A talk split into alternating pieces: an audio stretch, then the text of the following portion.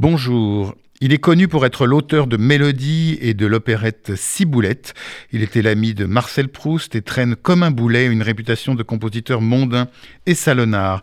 Or, il valait beaucoup mieux que cela, ainsi que nous le rappelle avec beaucoup d'acuité, de pertinence et de bonheur de lecture la très belle biographie que vient de faire paraître le musicologue Philippe Blais.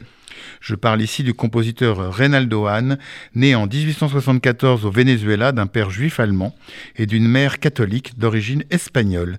Très tôt arrivé à Paris avec ses parents, il se fera rapidement connaître comme compositeur de mélodies et de musique pour piano.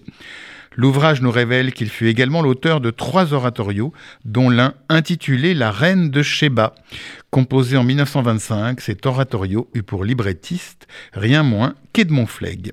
La biographie passionnante de Philippe Blais nous rappelle qu'il s'inscrivait dans une période, les années 20, où l'identité juive interpellait beaucoup de compositeurs tels Darius Milhaud, Ravel, Honegger ou Louis Aubert en France, Ernest Bloch en Suisse et aux États-Unis.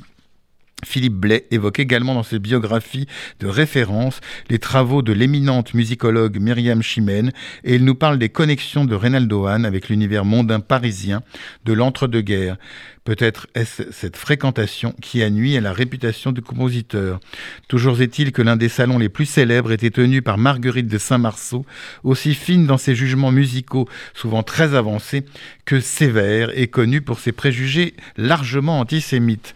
Marguerite de Saint-Marceau, nous apprend Philippe Blais, appréciait Reynaldo Hahn comme chanteur, mais portait sur le compositeur un jugement très sévère.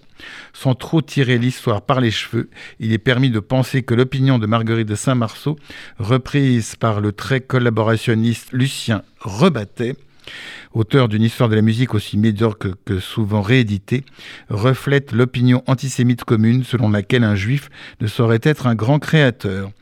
Pour en revenir à Reynaldo Hahn, la biographie passionnante de Philippe Blais, parue dans la collection de références de Fayard, le réhabilite, si besoin était, en compositeur éclectique de très grand talent et en écrivain et critique tout aussi talentueux.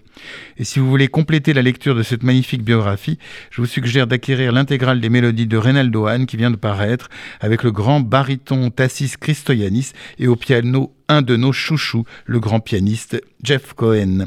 Quant à moi, je vous retrouve dimanche prochain à 23h pour une nouvelle interview. Bonne journée sur RCJ.